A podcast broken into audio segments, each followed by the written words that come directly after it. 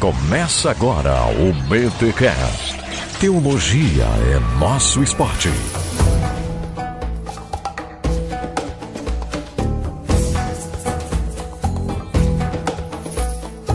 Muito bem, muito bem, muito bem. Começa mais um BT Cash, de número 284. Eu sou o Rodrigo Bibo e tem que acabar com a justiça. Ô louco, já começou assim mesmo? É isso mesmo? É, poucos pegam a referência.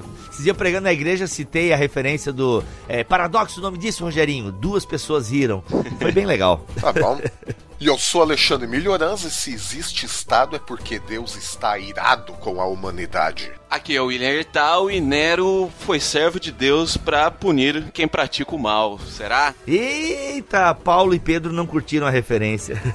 Eu achava que Nero era aquele programinha para gravar CD. Pra... Nossa, mano, a gente tá nostálgico hoje, hein? Caramba. É pra queimar CD. Aí, agora sim. É, a referência era essa, né? Olha aí. referência Pô, era Nossa! Inception da referência. Burn it. É, burn it all. E eu sou Vitor Fontana e direito romano para romanos direitos.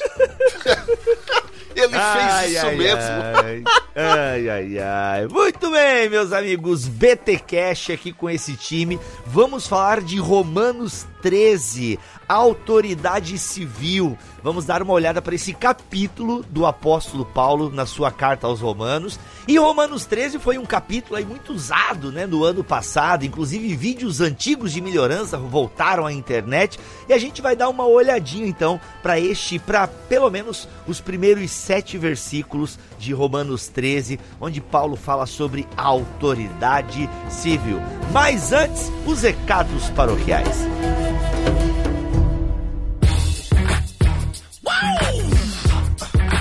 E nos recados paroquiais dessa semana eu quero que você festeje com a gente, porque o livro Os Outros da Bíblia é uma realidade e ele já está com link para pré-venda lá na Amazon. E olha só, galera, como é que funciona comprar na pré-venda? Você efetua a compra, só que a Amazon só vai despachar o livro para você meados de abril, quando o livro for lançado lá na plataforma da Amazon. Assim também, você compra o e-book. Sim, meus amigos, teremos os outros da Bíblia na versão para Kindle, na versão e-book. Mesma forma, você comprou a versão e-book, ele vai ser enviado para o seu Kindle quando o livro for lançado. Lembrando que você que compra e-book, faça esse esforço, ao invés de comprar pelo seu Kindle mesmo, na própria loja do Kindle, entre na Amazon pelo link do Bibotalk e adquira, mesmo que seja o e-book, pelo nosso link, coisa que não dá para fazer no Kindle, tá bom? Se você puder fazer isso, muito nos ajuda. Já falamos bastante do livro aqui, o episódio do BT Cash, o episódio passado foi todo sobre os romanos e você pode sentir um pouquinho do que vem no livro Os Outros da Bíblia. E atenção, galera do Sul, ou você que tá afim de ir num evento teológico bacana, nós teremos os dias 5 e 6 de abril o lançamento do livro e o BTD.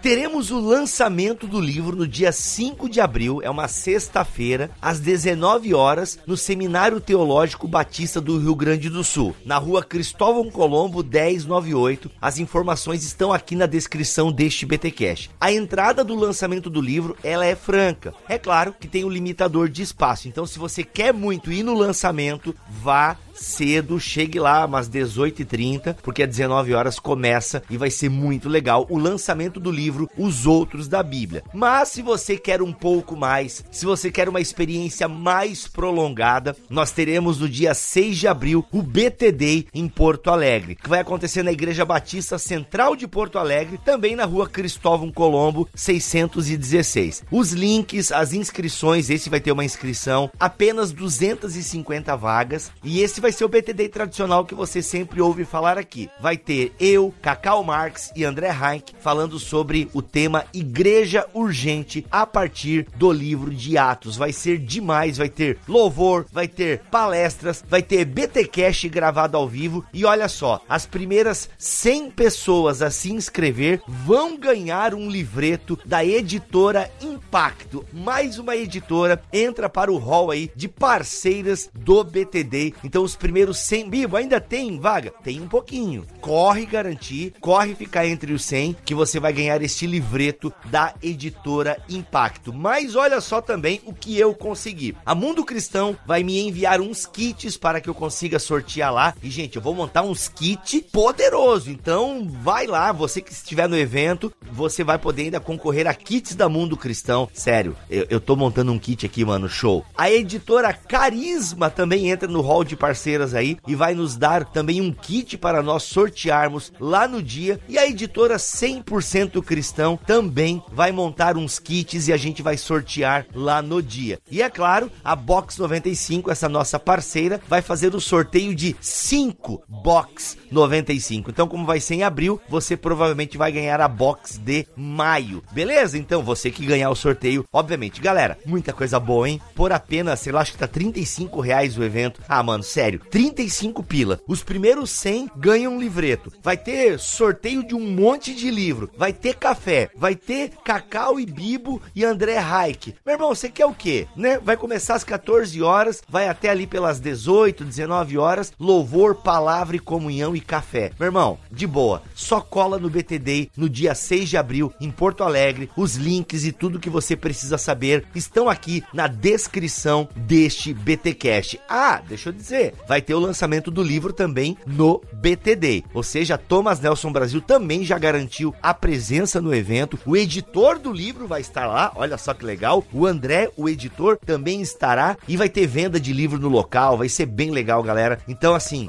show. Só digo isso para vocês: show e show. É nós, espero vocês lá.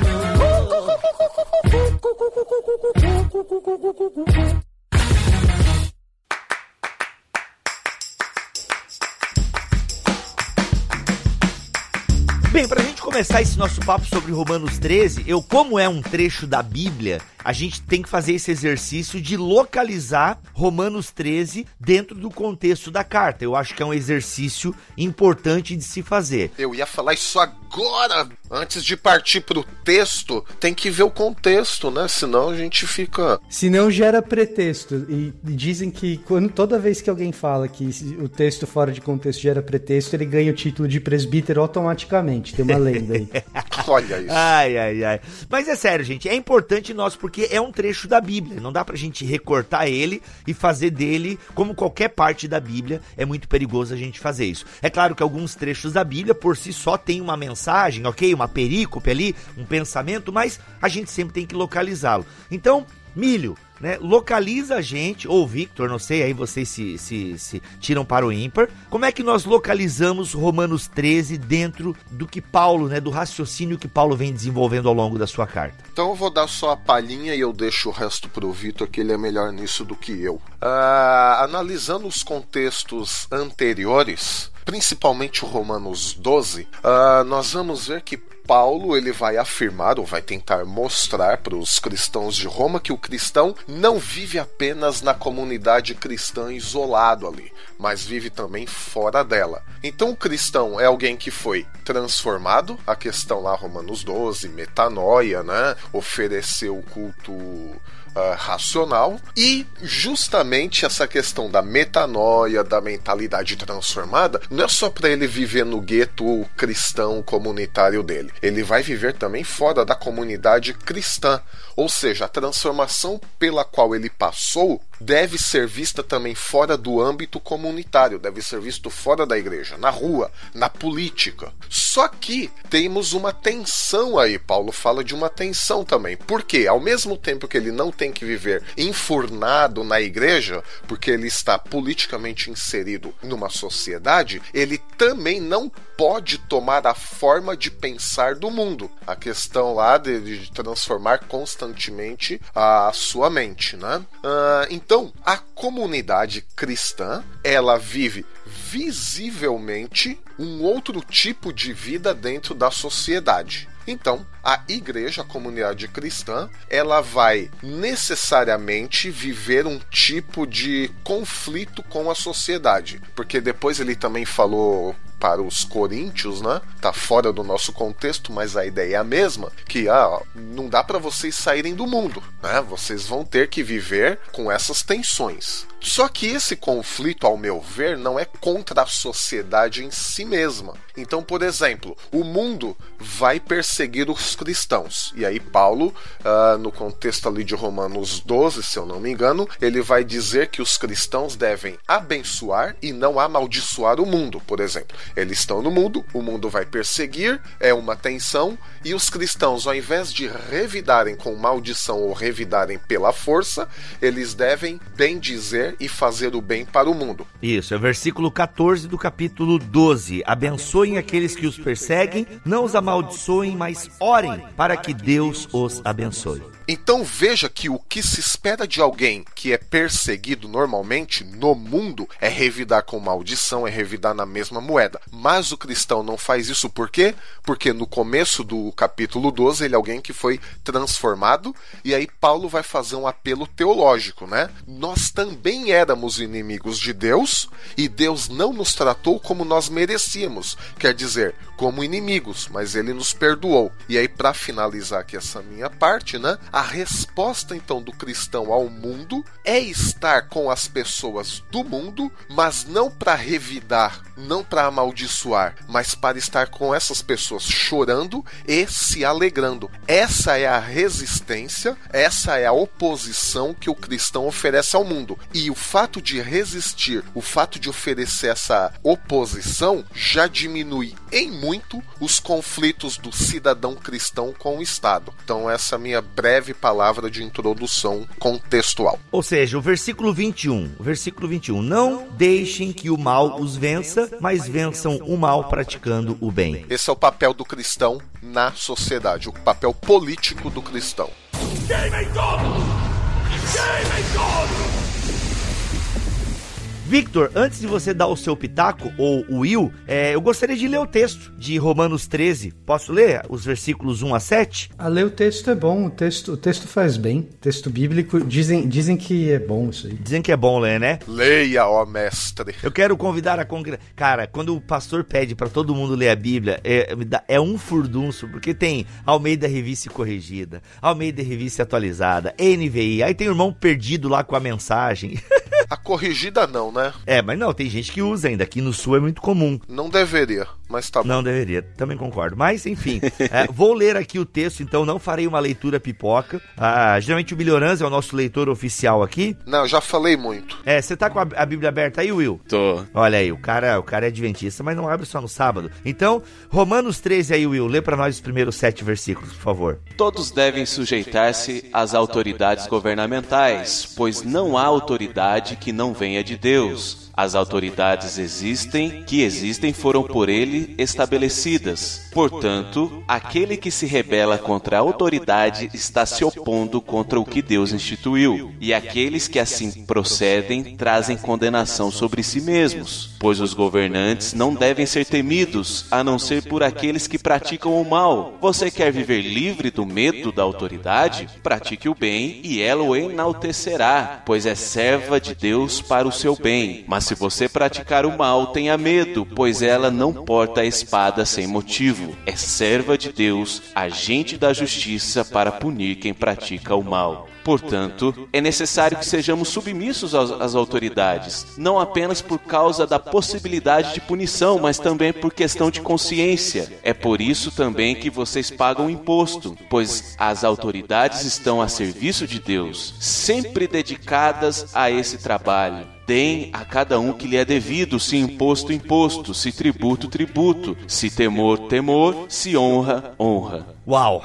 é um texto realmente assim. Difícil. A primeira coisa que eu quero levantar, Victor, que ah, não sei se tu pode me ajudar a entender aqui, é porque, assim, Paulo é um cara que conhecia a história de Jesus, Paulo viu Estevão ser apedrejado por conta né, da autoridade. É, não, ele não viu Estevão ser autorizado, ele autorizou. Ele autorizou. Ele fez parte do processo, nesse caso específico. Isso, no caso ele estava ali, né? E, e autorizou a. Ele era autoridade, digamos, naquele contexto. Então, assim, Paulo não é um cara inocentão que tá escrevendo na sua caverna, entendeu? E mandando carta torta e à direita, né? Como muitos teólogos de internet, assim. Não, ele é um cara que estava experienciado na comunidade, no contexto histórico. Ele viu a autoridade, ele mesmo sofreu abusos da autoridade. Aí esse mesmo Paulo, que conhece todos esses abusos da autoridade, me escreve os primeiros sete versículos de Romanos. É, só que antes de escrever esses sete versículos do capítulo 3, ele escreveu outros 12 capítulos, né? Boa! Let's vamos então. Bom, vamos lá. Depois de ouvir esse podcast, você está autorizado a ter qualquer opinião, exceto opinião calcada apenas nesses sete versículos, sem considerar a carta toda, beleza? Eu tô um pouco cansado de ver as pessoas usando Romanos 13 de 1 a 7 como se fosse uma passagem solta no vácuo. Um manual político de Paulo, né? Então, pois é, como se o resto do que ele escreveu não servisse para informar, inclusive, esse tipo de situação, como a situação da política. Mas não apenas do que ele escreveu, mas do que Lucas escreve a respeito dele também no livro de Atos. Mas assim, vamos, vamos por partes. Quando perguntarem para você qual é o contexto de Romanos, o que, que você pode responder em qualquer rodinha de teólogo sem passar vergonha? E eu acho que isso é importante para a gente começar a falar de qualquer trecho de Romanos, mas não apenas de Romanos 13. Então, pequeno manualzinho que você pode utilizar aí para falar sobre Romanos em qualquer rodinha cheia de teólogos você não vai passar vergonha. É o seguinte: é, primeira coisa, a igreja de Roma não foi fundada por, por Paulo. Tenha isso em mente toda vez que você for analisar Romanos. Paulo não está escrevendo para uma comunidade que ele plantou nesse caso específico. Segunda coisa, o Milho citou tensões e que são tensões entre uh, os cristãos e Roma, que de fato acontecem, e o Bíblia citou especificamente uh, uh, como isso acontece na vida de Paulo. Paulo foi alvo fisicamente, inclusive, dessas tensões, isso é importante também você ter em mente, mas no caso específico de Roma existem outras tensões também, especialmente tensões entre cristãos é, que são gentios e cristãos que são judeus. A gente observa isso com mais clareza a partir do capítulo 14 da carta. Uh, outra coisa que você precisa saber, vai anotando aí porque é uma lista, mas outra coisa que você precisa saber é que essas comunidades judaicas, cristãs e uh, gentílicas cristãs, elas se reúnem em casas separadas, como a gente pode evidenciar a partir do capítulo 16, pelos nomes mais helenizados e pelos nomes mais judaicos. Cada um daqueles nomes corresponde a uma casa onde existiam líderes adorando. E um dos objetivos de Paulo ao escrever a carta é trazer conciliação entre esses dois grupos. Outra coisa que você precisa anotar: a carta aos Romanos é a mais longa de Paulo, e sendo a mais longa, Paulo está expondo o evangelho de, da maneira mais completa que ele pode expor. Por quê? Porque Paulo pretende expandir a sua viagem, as suas viagens missionárias para o ocidente europeu, que ele chama de Espanha. E ao fazer isso, ele necessariamente passará por Roma, e ele pretende contar com Roma em auxílio como ele de fato fala disso no final da carta. Ó, oh, estratégia aí, ó. Inclusive, ele, se ele realmente for ou tenha ido lá para Espanha, as partes mais ocidentais da Europa, ele necessariamente passou aqui por Montpellier, onde está a antiga via Domicia. Ó, oh, olha é. aí. Então, tá vendo só? É, é, pouco provável que ele tenha expandido Também a missão acho. até lá, que ele tenha conseguido, mas a gente não tem relato disso no livro de Atos, então é impossível saber. Então a gente tem que ter em mente isso também, que ele pretende ter em Roma uma comunidade que o auxilie mais ou menos como Antioquia o auxiliou uh, nas primeiras viagens missionárias. Game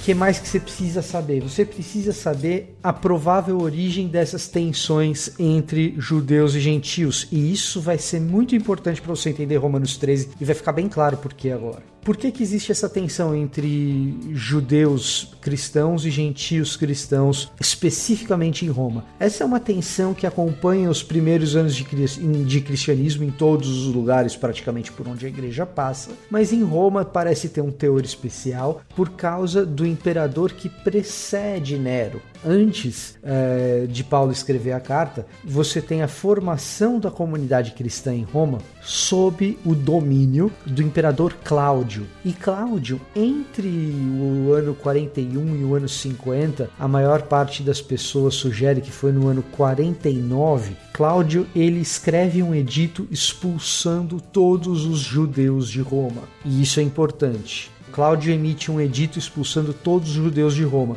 Segundo o historiador Suetônio, então grave esse nome para você não passar vergonha também quando você estiver falando sobre o contexto da carta aos Romanos. Segundo Suetônio, é, esse edito aconteceu porque um determinado ou um certo Crestus provocou revoltas e problemas dentro de Roma. Crestus você pode ler em latim Crestus, mas também serve Christus. Então, muito provavelmente o que estava acontecendo ali é que o clima de tensões entre cristãos e Roma, entre cristãos judeus especificamente, fez com que Cláudio, depois de ver essas confusões sociais, expulsasse todos os judeus como agitadores. Isso, muito provavelmente no ano 49. Tem gente que diz ano, ano 47, mas assim é muito difícil dizer a data precisa em que Cláudio emite esse edito. O que é certeiro é que no ano 54 Cláudio morre e o edito deixa de valer. E os judeus podem então voltar a Roma, tanto judeus que são cristãos quanto judeus que não são cristãos. Agora, como Roma era um centro comercial do mundo, entre o ano 47 ou 49 e o ano 54, você tem uma série de cristãos gentios uh, formando o que se ficou conhecido como a igreja em Roma. Então a igreja em Roma se torna uma igreja extremamente gentílica e a partir do ano 54 os judeus começam a voltar para Roma, inclusive judeus cristãos. E é natural que você tenha gentios cristãos que já estavam estabelecidos em Roma, adorando nas suas casas e nos seus respectivos locais, sem comunhão com judeus cristãos que voltam a Roma a partir do ano 54. Aí você tem a autoria de Paulo, mais ou menos no ano 57, talvez 58, é, da carta aos Romanos. Né? Então, Paulo está escrevendo um pouco depois desse retorno dos judeus, onde essa tensão entre gentios e judeus está acontecendo, uma tensão que historicamente muito provavelmente levou à expulsão de todos os judeus da cidade de Roma, que era o centro político, econômico, militar do mundo. Então foi uma grande confusão, uma, uma grande aprontada dessa molecada ali, digna de sessão da tarde, tá bom? Nossa, altas aventuras! Altas aventuras que levaram à expulsão de todos os judeus da, da, da cidade de Roma. Ora, se você tem esse histórico de uma grande aprontada que levou todo mundo a ser expulso de Roma, é apenas natural que você tenha alguma coisa ali na carta que fala o seguinte: inclusive, quando vocês forem se relacionar com as autoridades, não aprontem de novo. Então, assim, quando você conhece o contexto de Romanos, nunca mais cite Romanos 13 como uma doutrina solta no ar. Paulo não está escrevendo uma teologia sistemática, apesar do que Philip Melanchthon fala é, sobre a carta aos Romanos, tá? Então fica aqui a minha paulada no Melanchthon de, de graça, assim, de lambuja. Paulo não está escrevendo uma teologia sistemática, ele está escrevendo uma carta que tem destinatários. Esses destinatários passam por um determinado contexto histórico. Esse contexto é esse contexto que eu acabei de dizer, tudo isso que eu te falei agora é razoavelmente consensual é, na academia. Então, se você falar essas coisas, ah, qual que é o contexto de Romanos? Não só de Romanos 13, qual que é o contexto de Romanos? O contexto de Romanos é Paulo explicando o evangelho para um grupo de pessoas, com, e esse grupo de pessoas é composto por judeus cristãos, gentios cristãos que estão em tensão, e Paulo está expondo o evangelho porque ele deseja contar com o apoio dessas pessoas uh, na sua próxima empreitada missionária para a Espanha. Basicamente é isso. Aí você tem um detalhe interessante. Quando ele está explicando o evangelho, ele explica o, o Evangelho de Romanos 1 até Romanos 8, no capítulo 1 de, de Romanos, ele faz uma série de considerações que são considerações totalmente anticulturais e aí, depois do capítulo 9 até o capítulo 11, ele diz o seguinte: tá bom, e o que, isso significa para vocês enquanto comunidade de judeus e de gentios? Especificamente,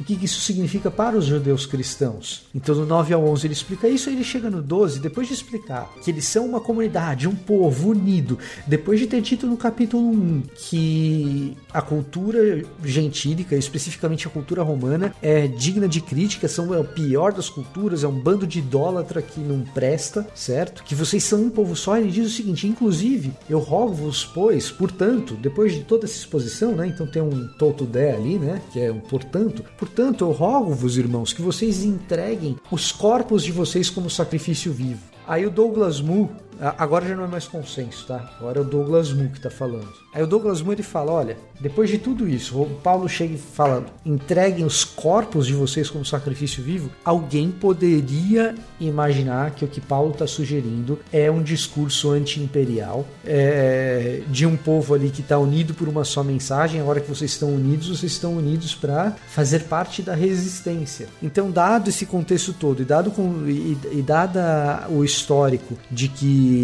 a turma já tinha aprontado para cima de Roma antes, Paulo precisa botar um freio no pessoal. E aí vem Romanos 13.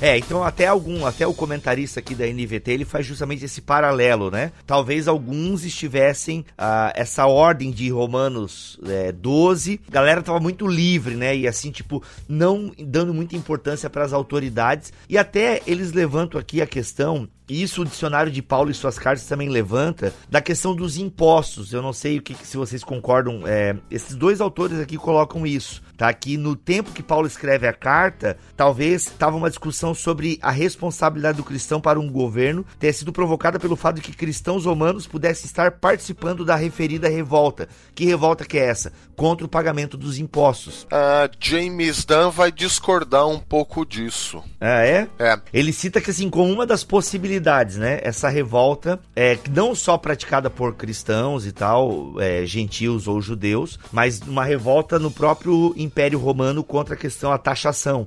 Então há essa especulação, né? É uma hipótese, né? É uma hipótese válida e James Dunn ele vai dizer o seguinte: que Paulo está dando instruções para os cristãos sobre como viver num mundo hostil. Claro, não é só isso, mas faz parte por causa das tensões. Então, por exemplo, uh, se os cristãos mantivessem boas relações, isso já seria um problema a menos para eles. Então, por exemplo, o fato de não pagar impostos, né? Se os cristãos participam dessa revolta e não pagam impostos, isso poderia pôr em risco algumas comunidades cristãs, porque o governo romano, isso é James Dunn, tá? O governo romano tinha um sistema de administração mais ou menos eficaz para a época, né? Aí imagina um grupo de cristãos que não pagam impostos. Haveria uma queda na, na arrecadação, isso poderia chamar a atenção de Roma sobre essas comunidades. Essa é a questão política. Mas tem também a questão teológico-prática. Paulo está exortando os cristãos a viverem em amor. Pega tudo isso que o Vitor disse, ah, e qual é a resposta do cristão? A partir já do problema principal, né, de, de grupos judeus contra cristãos, por causa da política governamental. Paulo está exortando os cristãos a viverem em amor, e o amor não é um sentimento. Paulo não é romântico. É uma prática. É uma prática, é uma atitude. Então, o pagamento de impostos para manter a sociedade ordenada, para manter a ordem na sociedade, é também um testemunho de amor. Por quê? Porque a autoridade política não vem dos homens, vem de Deus não propriamente o governo em si, mas a ideia da autoridade política, a ideia do estabelecimento de uma ordem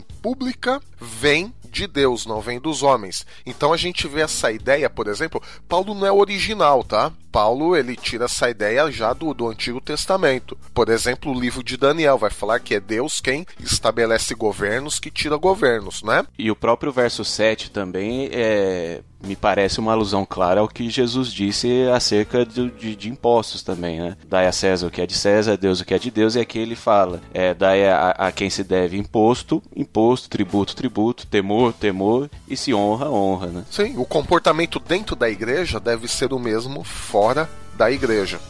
Game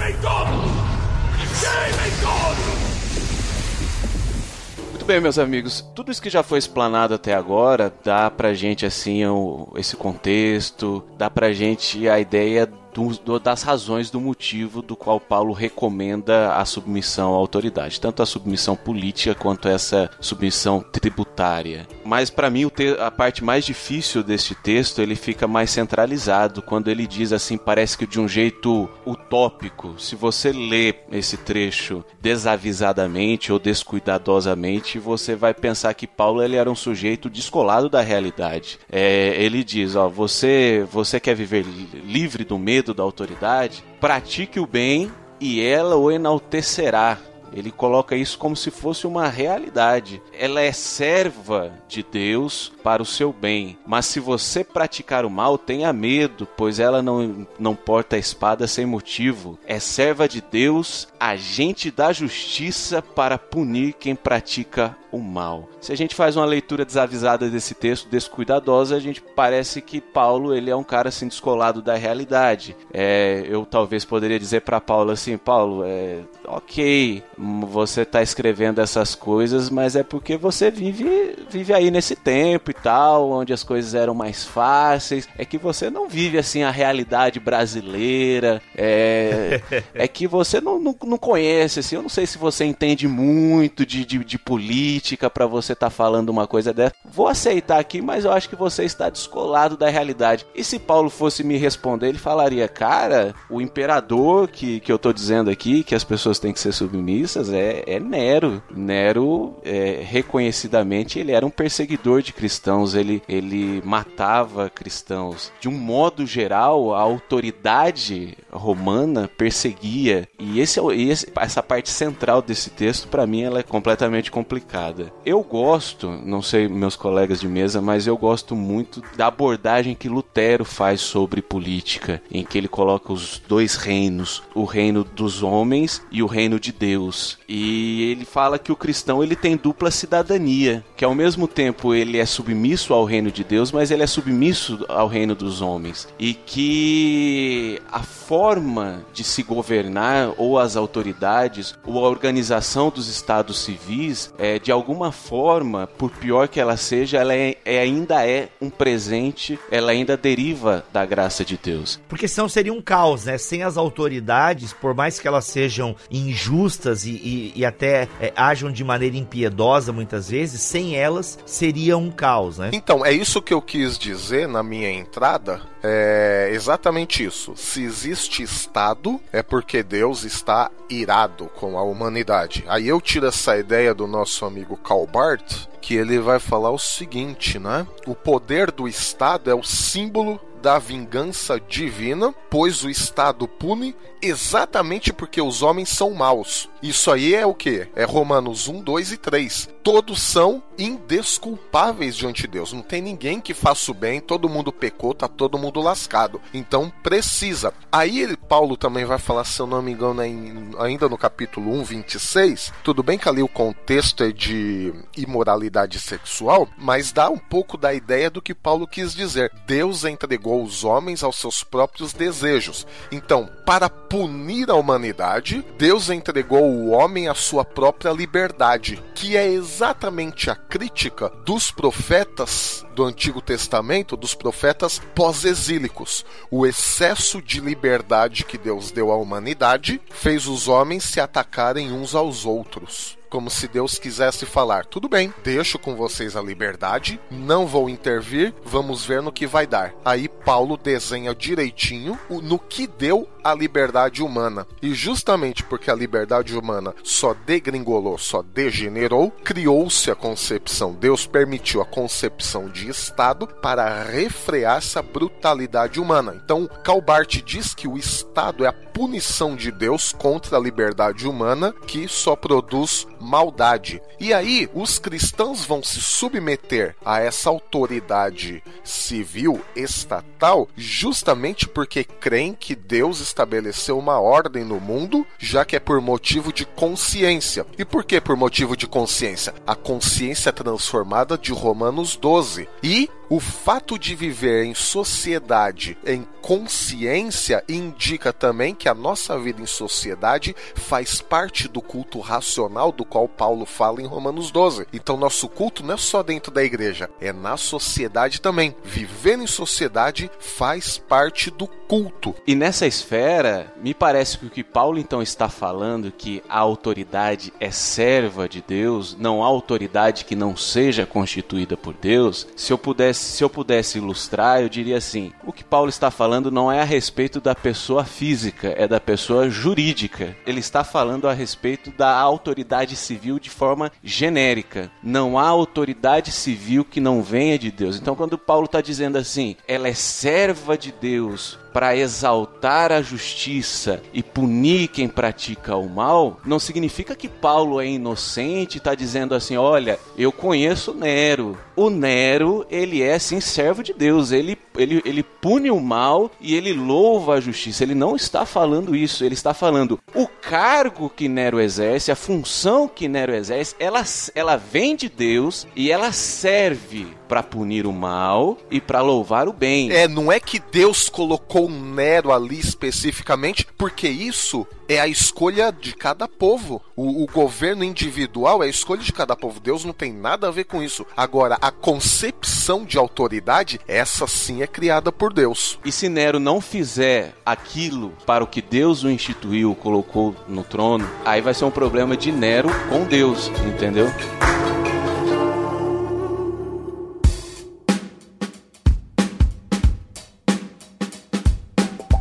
Algumas coisas a respeito de Nero, então, vamos lá. Que é importante isso. No momento em que Paulo escreve a carta aos Romanos, Nero ainda não tá, é, ainda não soltou a franga, vamos dizer assim.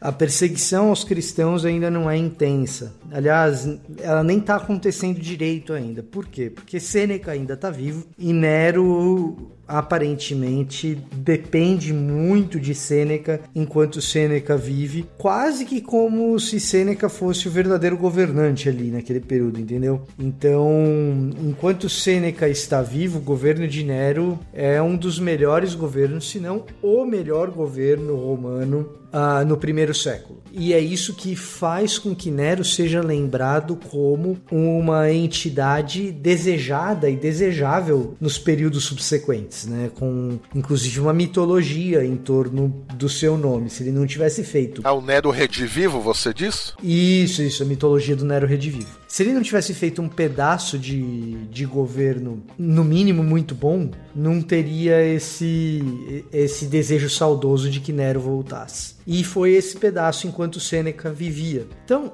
no período em que Paulo escreve a carta, Nero ainda não era o demônio que se tornou depois, né? Inclusive em relação aos cristãos. Agora, a gente tem que lembrar que no período em que Paulo escreve a carta, ele mesmo já foi perseguido pelos governos, ele mesmo já foi considerado alguém que comete desobediências civis, acusado justa ou injustamente. A gente tem que lembrar que a biografia de Paulo muitas vezes parece contradizer o que ele mesmo escreve em Romanos 13. Bom, dito isso, existe um negócio interessante aqui, que é o seguinte, que as autoridades elas foram constituídas, né, visto que a autoridade é ministro de Deus para teu bem. Diácono, né, até o termo tá ali, né? Exato. Entretanto, se fizeres o mal, teme, porque não é sem motivo que ela traz a espada, pois é ministro de Deus, vingador para castigar o que pratica o mal. Ou seja, se você faz o mal, é natural que a autoridade vá te punir. É só isso que Paulo está dizendo. Paulo está dizendo que toda vez que a autoridade carrega a espada, ela é justa? Não. Paulo está dizendo para você se comportar. É só isso. Agora o problema é quando o cara pega essa uma passagem como essa e tira do contexto para dizer que Paulo está estabelecendo qualquer tipo de autoridade como se fosse autoridade divina para ela fazer o que ela bem entender. Não, e essa questão da espada até o pessoal lê como pena capital, né? Santo Deus. Que era uma coisa até natural no, no período de Paulo. Entretanto, evidentemente, quando Paulo está falando de espada como punição aqui, é um uso metafórico. É tomar a parte pelo todo. Ele está usando uma parte do que seria o Código Penal da época para se referir a qualquer tipo de ação coercitiva por parte do Estado. Ô Vitor, então a gente pode dizer que o cristão é alguém que deve viver em paz na sociedade e não deve causar problemas para as pessoas. Isso é só o óbvio. Exato, é, é, o óbvio que a gente não enxerga. A gente pensa que Paulo está criando uma teoria do Estado, né? Quem pega esse texto para dizer que Paulo está criando uma teoria do Estado tem que pegar todos os outros textos da Bíblia para falar de teoria do Estado. Pois é, por que que isso tá errado assim? Porque eu vejo que é o que o pessoal mais faz. Porque o pessoal não sabe Bíblia, o, o Bibo. É, é, e desculpa, porque tem teólogo famoso que faz isso, eu pouco me importo também. Você quer saber? Porque esse assunto já, já deu o que tinha que dar. Porque o pessoal não conhece Bíblia. É simples assim, porque o pessoal quer fazer teologia sistemática. Você quer fazer teologia sistemática? Tudo bem, faça. Mas faça como Charles Rod, entendeu? Faça como Wolfhard Pannenberg. Então, quer fazer. Não tem problema fazer teologia sistemática, mas use o texto, certo? E aí o que acontece é o seguinte: não é teoria do Estado. Primeiro, porque Paulo não escreveu essa carta para o imperador. É que a gente tem essa dificuldade de localizar os textos de Paulo para a comunidade, né, para o problema específico que ele está resolvendo. A gente lê muito texto para nós e às vezes perde esse link com a realidade primeira lá, né? Não, isso é muito importante. A, a Beverly Gaventa, Beverly Roberts Gaventa, que é tipo uma das principais é, intérpretes de Paulo vivas hoje. Uma mulher? É. Que legal, cara. Ela, quando ensina romanos no, no seminário, essas coisas, ela começa pelo capítulo 16. Por que, que ela começa pelo capítulo 16? Para deixar bem claro para os alunos dela que a carta tem destinatário. Olha só. Como os destinatários estão lá no final, a gente está habituado a, a deixá-los de lado, entendeu? Destinatário de Romano só serve para discutir se pode ordenar a mulher ou não.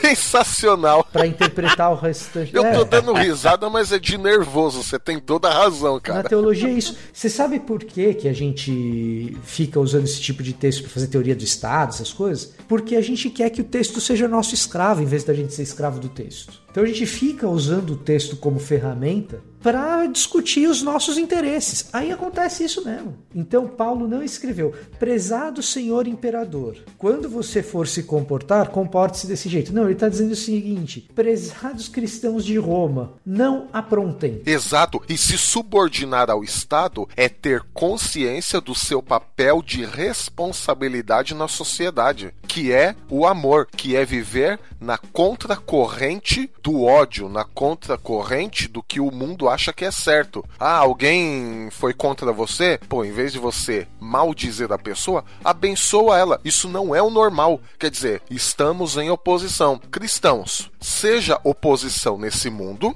tenham consciência de que a vida que vocês levam na sociedade é também um culto, da mesma forma que vocês prestam culto na igreja, em comunhão com seus irmãos. Simplesmente. É, o autor aqui diz o seguinte: Romanos 13, 1 a 7 está dentro de uma estrutura determinada por Romanos 12, 1, 2. Vá lá. A subordinação ao governo civil, em especial no simbólico, no ato simbólico de pagar impostos, é um aspecto do chamamento ao culto espiritual na vida cotidiana do mundo. Responsabilidade na sociedade, vá lá. Não é pro Estado, é pro cristão. Até porque no que tange aí ao governo, até fazendo um link com o que o William falou agora há pouco, uh, nós podemos dizer o seguinte: Deus criou a humanidade, essa é uma das premissas de Paulo. Deus estabeleceu os governos, outra premissa de Paulo e que Paulo tira tudo de onde? Do Antigo Testamento. Então o governo não pode negar a humanidade das pessoas. Só isso. Paulo não vai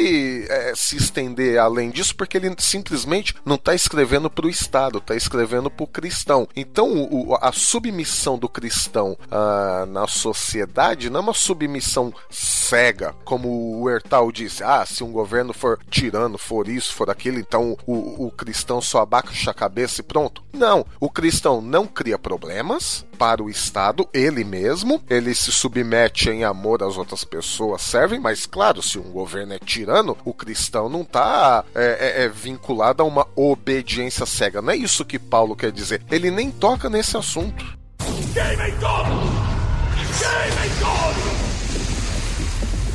Vamos ver aqui, 1 Pedro 2, a partir do versículo 13, que inclusive a epígrafe é viver sob autoridade. Ah, por causa do Senhor, submetam-se a todas as autoridades humanas, seja o rei como autoridade máxima, sejam os oficiais nomeados e enviados por ele para castigar os que fazem o mal e honrar os que fazem o bem. É da vontade de Deus que, pela prática do bem, vocês calem os ignorantes que os acusam falsamente, pois vocês são livres e, no entanto, são escravos de Deus. Não usem sua liberdade como desculpa para fazer o mal. Tratem todos com respeito e amem seus irmãos em Cristo. Temam a Deus e respeitem o Rei. Pro cristão, tudo, tudo que a gente falou, liberdade, não usem da liberdade para fazer o mal, né? Quer dizer, é, é, é, justamente o que Paulo diz, ó, o excesso de liberdade para a humanidade, o que causou? Aí teve que criar autoridade civil, estatal, governamental, porque senão ia ser o caos. E na sociedade, cristãos, não aprontem. Deem bom testemunho. Ou seja, é da vontade de Deus que exista autoridade civil. Isso, não o governante especificamente, porque isso é fruto da nossa escolha. Mas o, aquele cargo, eu gostei muito da sua distinção, Ertal. aquele cargo, sim, e isso sim é da vontade de Deus. Agora, a pessoa, o ditador, o tirano, hum, não sei, não sei se era isso que Paulo e Pedro quiseram dizer, não, hein? Ele não entra nesse mérito, simplesmente, né? Exatamente, não entra nesse mérito. E o que me vem na cabeça é que o próprio Jesus, diante de uma uma autoridade, se submeteu. Ele diz assim: né, não terias qualquer poder sobre mim, ou seja, ele reconhece que há ali uma relação de poder. O, o criador de todas as coisas, o criador do universo, diante de uma autoridade civil, diz: não terias qualquer poder sobre mim se não tivesse sido te dado de cima. Então ele reconhece: ó, você recebeu uma, uma autoridade que vem do céu e você não está usando ela para o bem. Jesus não estava dizendo que ele estava usando ela ali para o bem, mas que ele recebeu a autoridade de cima. É, se o, se o governante abusa do seu poder estatal, ele mesmo vai se colocar contra as leis do Estado e ele mesmo vai de, de, de, ser julgado de acordo com as regras políticas, né? Uma outra coisa, aí eu posso me enganar redondamente, até aí vamos ver se a gente cria um outro debate ou se, ou se é isso mesmo, né? Paulo não pensava que os cristãos daquela época pudessem algum dia controlar a sociedade. Esse tipo de pensamento naquela época, eu acho que era inconcebível, né? Porque naquela época, apenas alguns poucos cidadãos podiam governar ou tinham o poder de mudar a estrutura da sociedade. Paulo também, ele não vai se preocupar com o fato de que os cristãos deveriam fugir e formar uma outra sociedade alternativa, né? Igual foi com Ram, por exemplo, né? Ele não diz. Paulo falou, falava para os cristãos, gente, vocês estão na sociedade, vai ter tensão, peguem a sua responsabilidade na sociedade, né? Inclusive paguem impostos. Quer dizer, fugir, criar um gueto também não é uma alternativa e Paulo estava consciente de que os cristãos viviam em tensão constante na sociedade. E aí, para mim, o que Paulo está querendo dizer é: o cristão está apto a viver em qualquer tipo de sociedade, seja falando agora para os dias de hoje, seja nos Estados Unidos, seja na Coreia do Norte, o cristão é cristão. Pouco importa se é uma liberdade democrática, se é ditadura, se é tirania, se é isso, se é aquilo, o cristão tem o seu lugar na sociedade, tem a sua responsabilidade, ele não pode retrucar como a sociedade espera que ele retruque, mas o amor é que vai conduzir a vida dele, porque a vida dele na sociedade também é um culto a Deus. Paulo não faz distinção. O cristão é cristão em qualquer sociedade. Game God! Game God!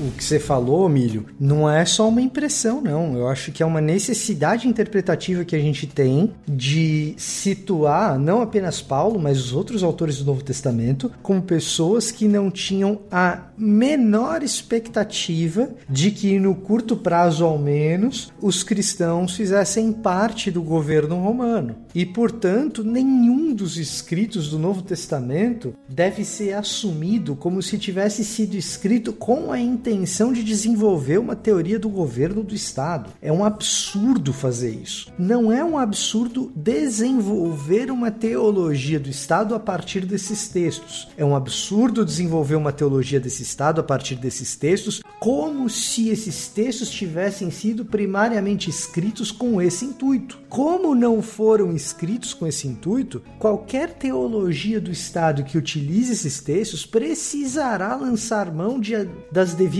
adaptações, uh, das devidas transposições para uma realidade cultural na qual o cristão participa ativamente da política, seja essa participação em vias diretas ou vias representativas. A responsabilidade do cristão. Agora eu vou além. O que me parece em ambos os textos seja de Pedro, seja de Romanos, se a gente fizer essa transposição ou essa adaptação para o período moderno, que tem modelos de governo, embora inspirados na antiguidade clássica, muito diferentes da antiguidade clássica, se fizermos essa transposição, Paulo e Pedro parecem estar falando de coisas que dizem respeito muito mais ao poder judiciário do que ao legislativo ou executivo. E isso é uma coisa que todo mundo que fica falando aí de teoria do Estado, não sei mais o que, ele não fala. É, essa parte eu nem entendi agora, boiei mesmo, assim, é, tipo... A, a, função imperial, Bilbo, essa tripartição de poder, ela vai ser bem recente, mas a função imperial de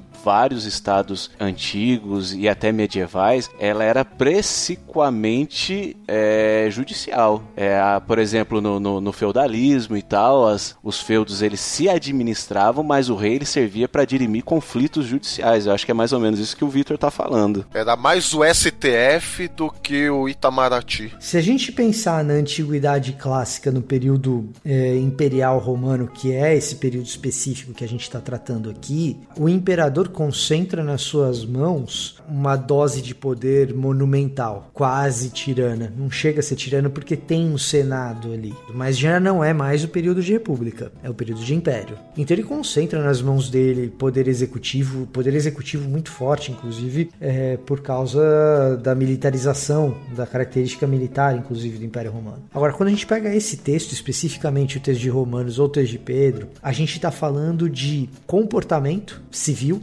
e punição a esse comportamento e uma descrição aparentemente de comportamento criminal e de punição desse comportamento. A gente não está falando de administração de recursos públicos, a gente não está falando de estratégia militar, a gente não está falando de relações internacionais. Quando Paulo está falando de Romanos 13 e quando Pedro fala em 1 de Pedro 2, a gente está falando em comportamento civil e quais são os desdobramentos para quem se comporta mal. Na transposição para o Estado moderno, quem cuida disso é o Poder Judiciário. Ou seja, esses textos aqui, para nos informar a respeito do poder executivo e do legislativo, eles dizem muito pouco, percebe? E aí a gente. Isso é fazer teologia do Estado discutir essas questões, eu não estou dando uma resposta aqui. Eu estou colocando na mesa uma das questões que precisa ser discutida. Discutir essas questões é discutir de maneira madura. Agora, não dá para fazer isso em meme do Facebook. Agora, tem teólogo famoso que tudo que faz hoje em dia é meme de Facebook. Quando escreve, os livros são cheios de defeito. Vocês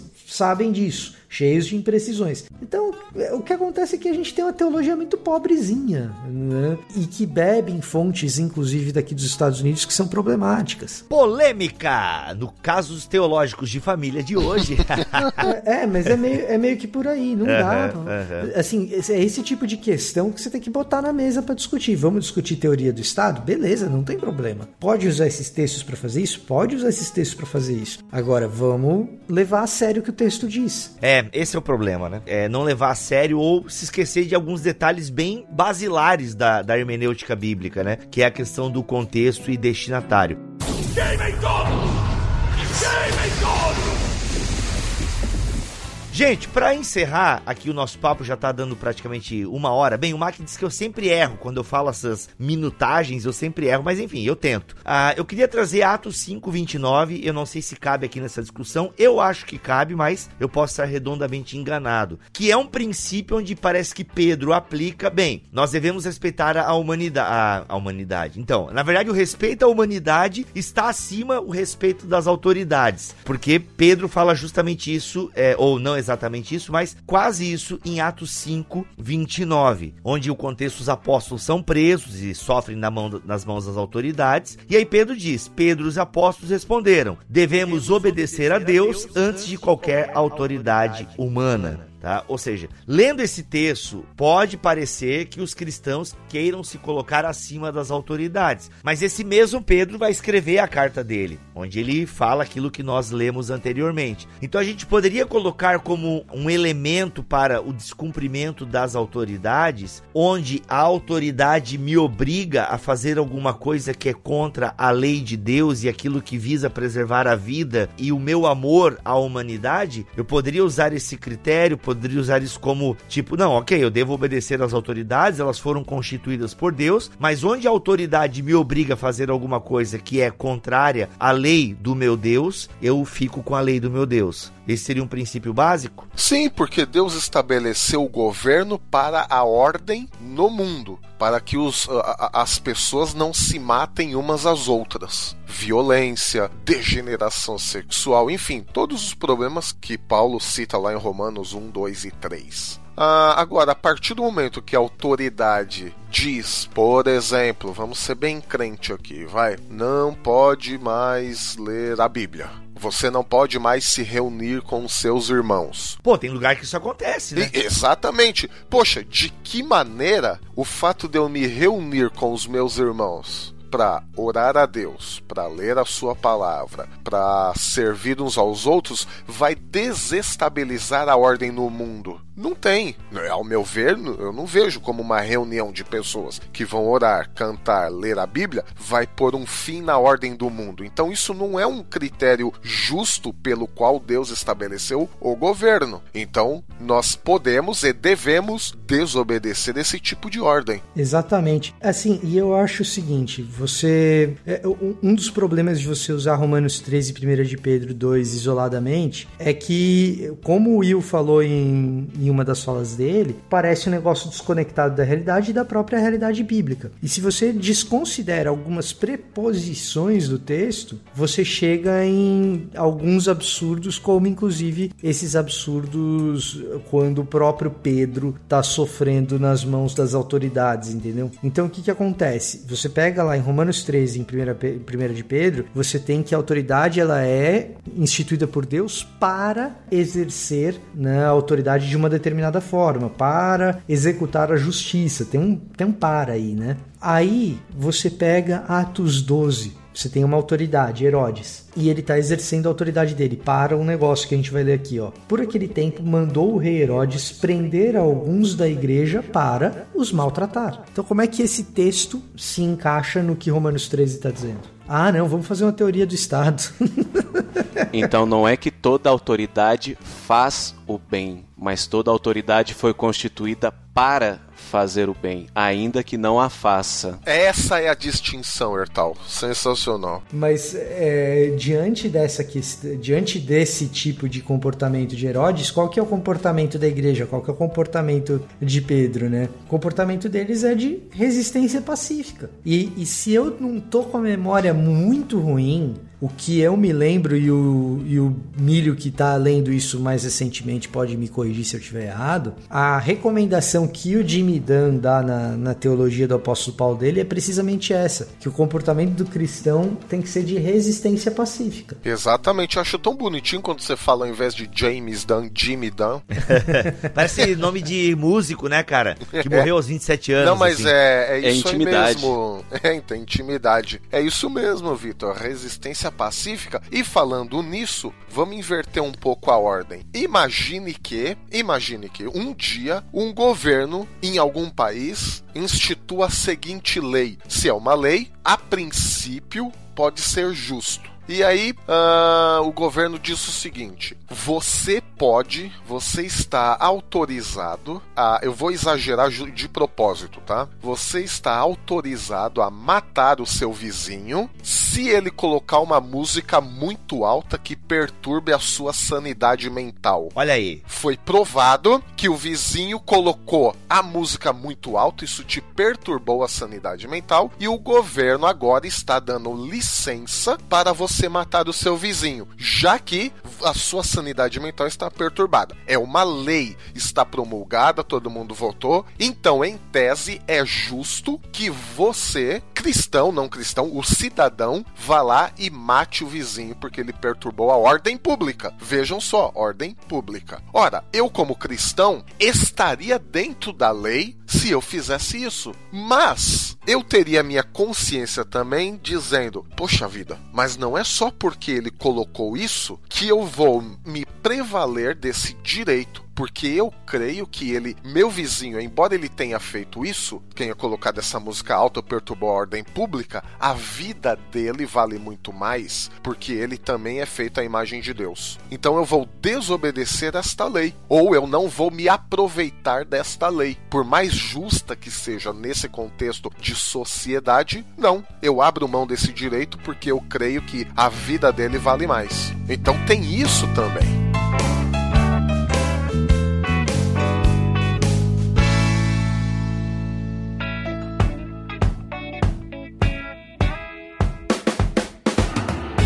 Bem, meus amigos. Olha, não foi dito tudo, mas eu penso que se você ouviu com atenção o texto bíblico, esse podcast, deu para você tirar algumas aplicações. E aqui em Off Topic a gente conversava, meu, qual é, seria a aplicação prática desse texto para os dias de hoje? Bem, é, não crie problemas. Né? Se comportem, meninos. Isso, justamente. Sejam bons cidadãos. Então é isso. Se comportem, meninos. E, gente, os comentários estão aí para você colocar a sua opinião, para você nos ajudar a ampliar este conceito. Então, tipo, ouça com bastante atenção. Antes de comentar, tenha bastante certeza de que a gente já não respondeu a sua dúvida ou seu questionamento no episódio, para a gente não ficar dando voltas no mesmo lugar. Mas enfim, foi um bom episódio, aprendi algumas coisas bem legais aqui. Eu sou o Rodrigo Bibo, vou ficando por aqui, é, sendo pagando os meus impostos. Ah, tá se comportando, menina. É. Aqui é o Elier Tal e o rato roeu a roupa do rei de Roma. Oh. Amém. Sensacional, mano. É isso. Ai, meu pai.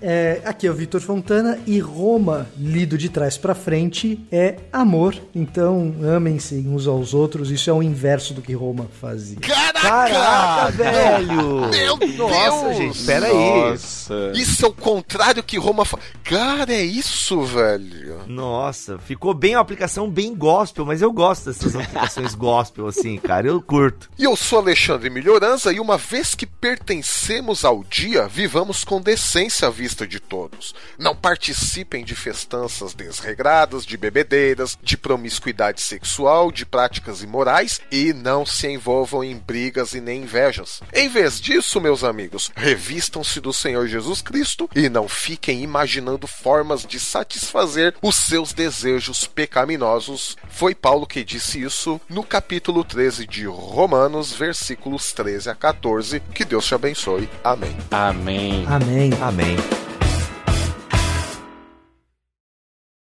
Este podcast foi editado por Mac Bibotalk Produções.